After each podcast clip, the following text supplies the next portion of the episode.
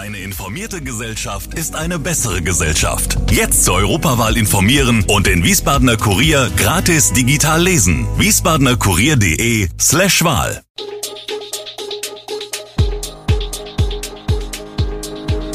Gude, unser morgendliches News Update. Das Wichtigste aus Wiesbaden für Sie im Überblick. Guten Morgen aus Wiesbaden an diesem 8. Februar. Stadt Wiesbaden schlägt Alternative für Berliner Straße vor. Zu wenig Information zu Nordenstadter Flüchtlingsunterkunft?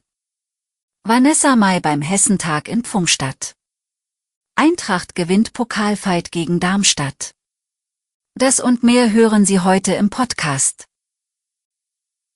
Der Vorschlag des Wiesbadener Verkehrsdezernats, die Nebenfahrbahn von der Berliner Straße abzutrennen, ist auf viel Kritik gestoßen. Ziel war, die Verkehrsführung so zu ändern, dass die Autofahrer, die rechts in Richtung New York Straße Moldkering abbiegen wollen, besser vorankommen.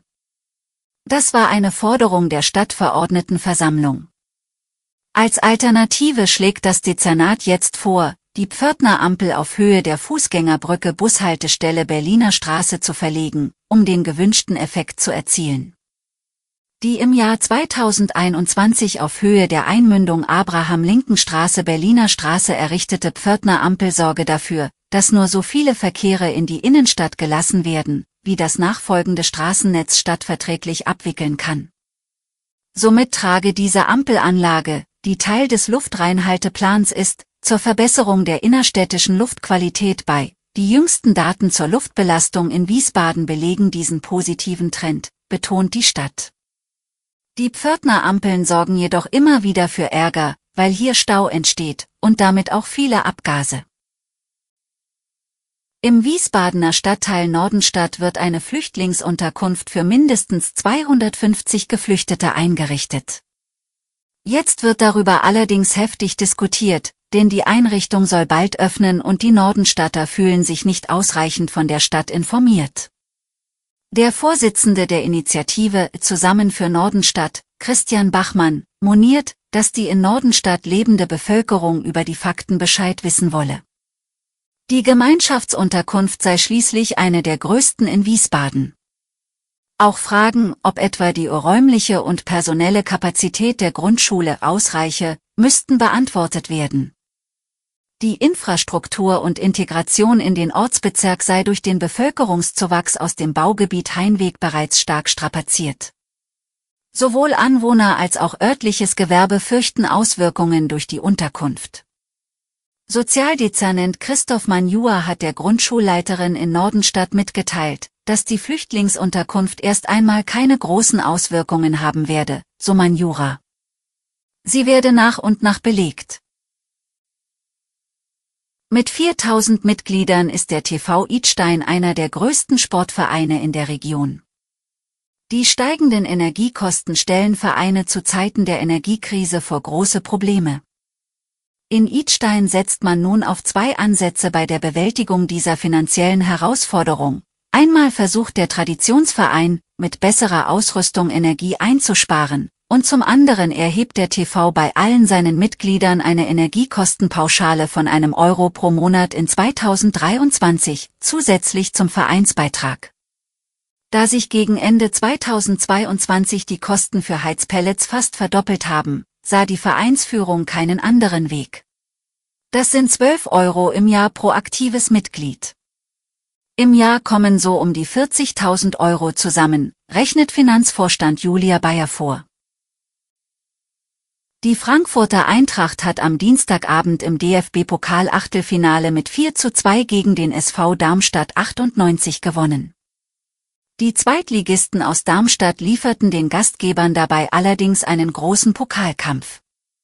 Nachdem Kolumwani die Eintracht früh in Führung gebracht hatte, drehten die Lilien dank zweier Honsack-Treffer die Partie sogar kurzzeitig, Borre aber noch vor der Pause aus. Auch im zweiten Durchgang hielt Darmstadt die Partie lange offen. Zwar traf Kamada nach einer guten Stunde zum 3 zu 2 für Frankfurt, es dauerte aber bis in die Schlussminuten bis Kolumwani mit seinem zweiten Tor die Partie entschied. Eintracht Frankfurt steht damit im Viertelfinale, Für den SV Darmstadt 98 ist der Pokaltraum für diese Saison hingegen beendet. Beim 60. Hessentag in Pfungstadt wird Schlagerstar Vanessa Mai auftreten. Die Sängerin wird als Co-Performerin von Andrea Berg am 10. Juni beim Schlagerfestival auftreten. Unterstützt wird Vanessa Mai dabei von der Band Wolkenfrei. Gemeinsam mit der Musikgruppe hat die Sängerin vor knapp zehn Jahren ihre Karriere gestartet. Nun gibt es wieder gemeinsame Musik, die neue Single heißt Uns gehört die Welt und erscheint auf dem Album Hotel Tropicana, das Ende März herauskommen soll.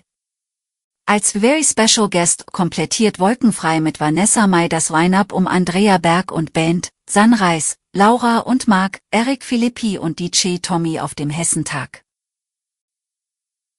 Nach dem schweren Erdbeben im türkisch-syrischen Grenzgebiet beginnen Helfer auch aus Hessen, Rheinland-Pfalz und Saarland ihren Einsatz im Katastrophengebiet. Vom Flughafen Köln-Bonn aus machten sich am Dienstag 50 Einsatzkräfte des Technischen Hilfswerks, THW, und vier Rettungshunde auf den Weg in Richtung Türkei. Die Helfer konnten jedoch erst starten, nachdem vor Ort eine Landegenehmigung vorlag, sagte Michael Walzdorf, Pressesprecher des gemeinsamen THW-Landesverbands. Dies ist aufgrund der Zerstörungen auch an den Flughäfen nur eingeschränkt möglich. Ursprünglich hatte die Gruppe einen Slot um 12 Uhr für den Flug in Richtung Adana bekommen, dies verschob sich aber mehrmals. Neuer Zielort war dann Gaziantep im Südosten der Türkei, direkt im Krisengebiet, wo die Maschine um 21 Uhr landen sollte. Die Folgen des Erdbebens am frühen Montagmorgen sind verheerend, die Opferzahl steigt immer weiter.